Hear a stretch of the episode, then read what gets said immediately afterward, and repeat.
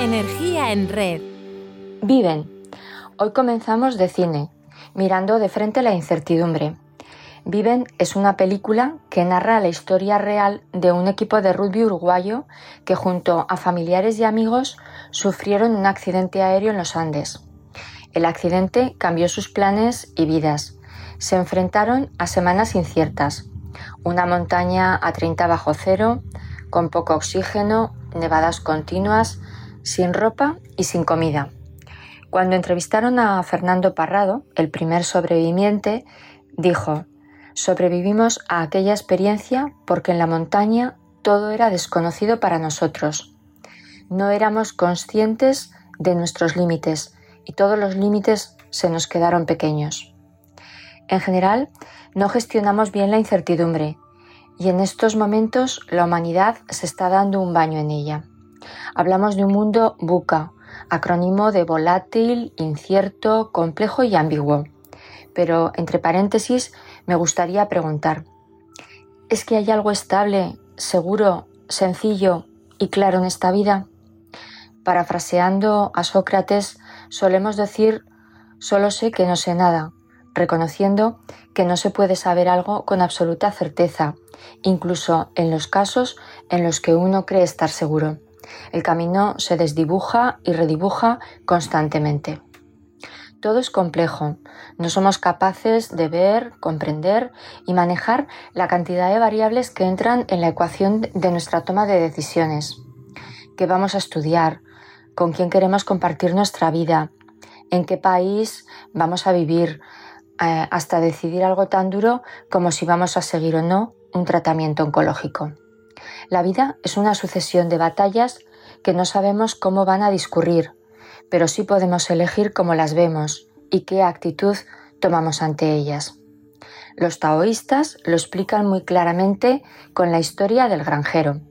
Había una vez un granjero a quien se le había escapado un caballo y su vecino le dijo Siento mucho que te haya ocurrido eso. El granjero le respondió No se sienta mal, pues quién sabe si es bueno o malo. Al día siguiente, el caballo escapado volvió con un grupo de caballos salvajes con los que había hecho grupo, y el vecino le felicitó por su buena suerte, a lo que el granjero contestó No me felicite, porque quién sabe lo que es bueno o malo.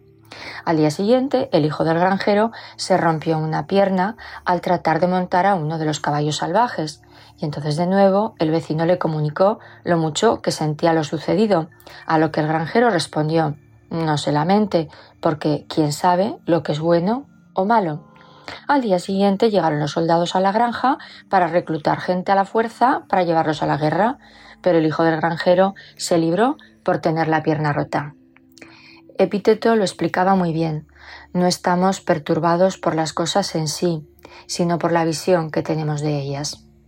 Hamlet sintetizó en su memorable Ser o no ser todos nuestros procesos mentales de indecisión y duda. En ocasiones, estos líos mentales nos hacen caer en la parálisis por el análisis, en otras nos lanzan como kamikazes cuesta abajo, marcha atrás y sin freno. Sin embargo, los guepardos, que son los mamíferos más rápidos, eh, persiguen a sus presas a la mitad de la velocidad que pueden alcanzar y lo hacen para regular sus fuerzas y para tener la capacidad de reaccionar en caso de que su presa cambie de rumbo de repente. Simple, ¿verdad? La clave está en ajustar la velocidad al punto en que podamos reconocer de forma clara y serena el siguiente paso y la decisión más adecuada. Es una mentalidad basada en el aprendizaje continuo, aprender desaprender y reaprender. La gracia, la chispa, la música de todo esto es disfrutar en la incertidumbre. ¿Dispuesto? ¿Dispuesta a aprender a bailar con ella?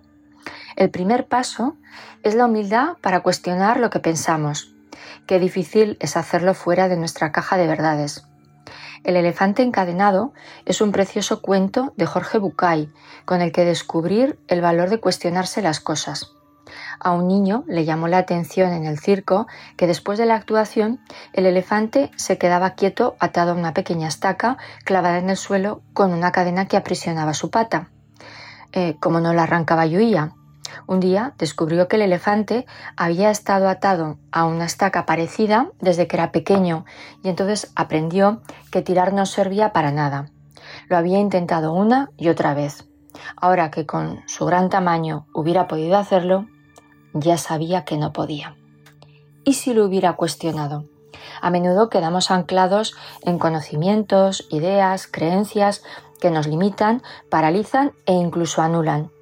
¿Y si pruebas otras cosas? ¿Y si lo intentas de otro modo? Dale una vuelta a tu perspectiva, no te quedes atrapado en una mentalidad cerrada, acepta los cambios, lo nuevo, en definitiva, lo que hay, no hay otra. Como decía Carl Jung, lo que niegas te somete, lo que aceptas te transforma. La aceptación es siempre una liberación, solo entonces podemos continuar. No cambiemos la realidad para que nos dé la razón. Y como estamos aprendiendo a bailar, qué mejor que buscar una pareja. Rodéate de personas y acepta el regalo de que te desafíen cuestionando lo que piensas. Es un lujo contar con alguien que nos avise de nuestros puntos ciegos. En el Quijote leemos, ese te quiere bien, que te hace llorar. No sé cómo vas de flexibilidad y ritmo cuando bailas, pero es fundamental frente a la incertidumbre. Igual eres un poco tochito, los pies se te enredan y te tropiezas. Bailar mal, como tropezarse o equivocarse, también tiene su punto.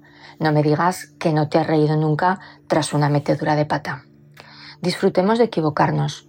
Cuando Daniel Kahneman, psicólogo ganador del premio Nobel, descubre un aspecto de su pensamiento que está mal, se alegra porque está menos equivocado que antes. Esa es la actitud. Los errores son auténticos tesoros, una verdadera oportunidad para mejorar y hay que explotarlos. ¿Qué puedo aprender? ¿Cómo podrías tú ayudarme a seguir adelante? ¿Cómo podría ser esta dificultad un nuevo desafío? De flexibilidad saben mucho los juncos. Un hermoso y fuerte roble se vanagloriaba de sus poderes y fortaleza y se burlaba del junco. Un día le dijo Yo soy grande y tengo poderosas ramas. Qué pequeño e insignificante eres. Una noche una tormenta azotó todo a su paso con fuertes vientos. El roble ofreció resistencia con toda la fortaleza que poseía, mientras que el junco, sabiamente, se movía con la dirección del viento, de manera flexible. Al día siguiente el roble estaba destrozado y el junco ileso. Recuerda, ser flexibles nos hace más resistentes. La incertidumbre requiere flexibilidad mental para aceptar que algo no funciona y que toca probar otros planes para adaptarnos a las circunstancias. Uno de los consejos que recibió un surfista novato es que no entre en el agua sin observar cómo funciona la playa. Para ello debe dedicar al menos 10 minutos a observarla y decidir qué ola va a surfear, por dónde va a entrar al pico y si tuviera un percance, por dónde saldría del agua. Controlar lo que podemos controlar nos ayuda a estar en la zona, esa zona en la que fluimos. Piensa, por favor, piensa. Thomas Edison eh, decía que el 5% de la gente piensa, el 10% de la gente piensa que piensa y el otro 85% preferiría morir antes que pensar. Y pensemos conscientemente, porque el 70% del día despiertos lo pasamos medio despiertos, en piloto automático o rumiando. Ocúpate, no te preocupes. Y si algo no sirve, déjalo ir. Cuando nos sentimos inseguros, indecisos, dubitativos, es normal sentir ansiedad y angustia. Encerrarse en uno mismo, caer en la pateleta de la queja, lloro o culpa, nos hunde eh, más eh, en el problema. Pedir ayuda es de gran ayuda. Busca mentores, amigos, compañeros o familiares estarán encantados de echarte una mano.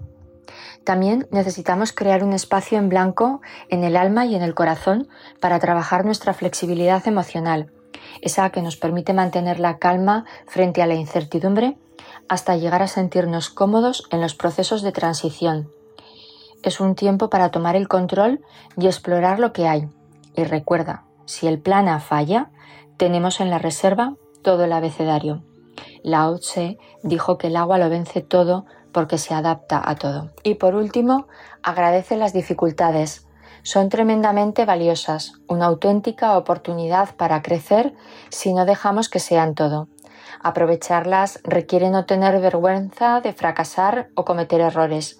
A fin de cuentas, las cosas no dependen solo de uno. Recordemos que ser resiliente no es tener fuerzas para continuar, sino continuar aunque no se tengan fuerzas. Gracias por estar ahí y poner tu energía en red.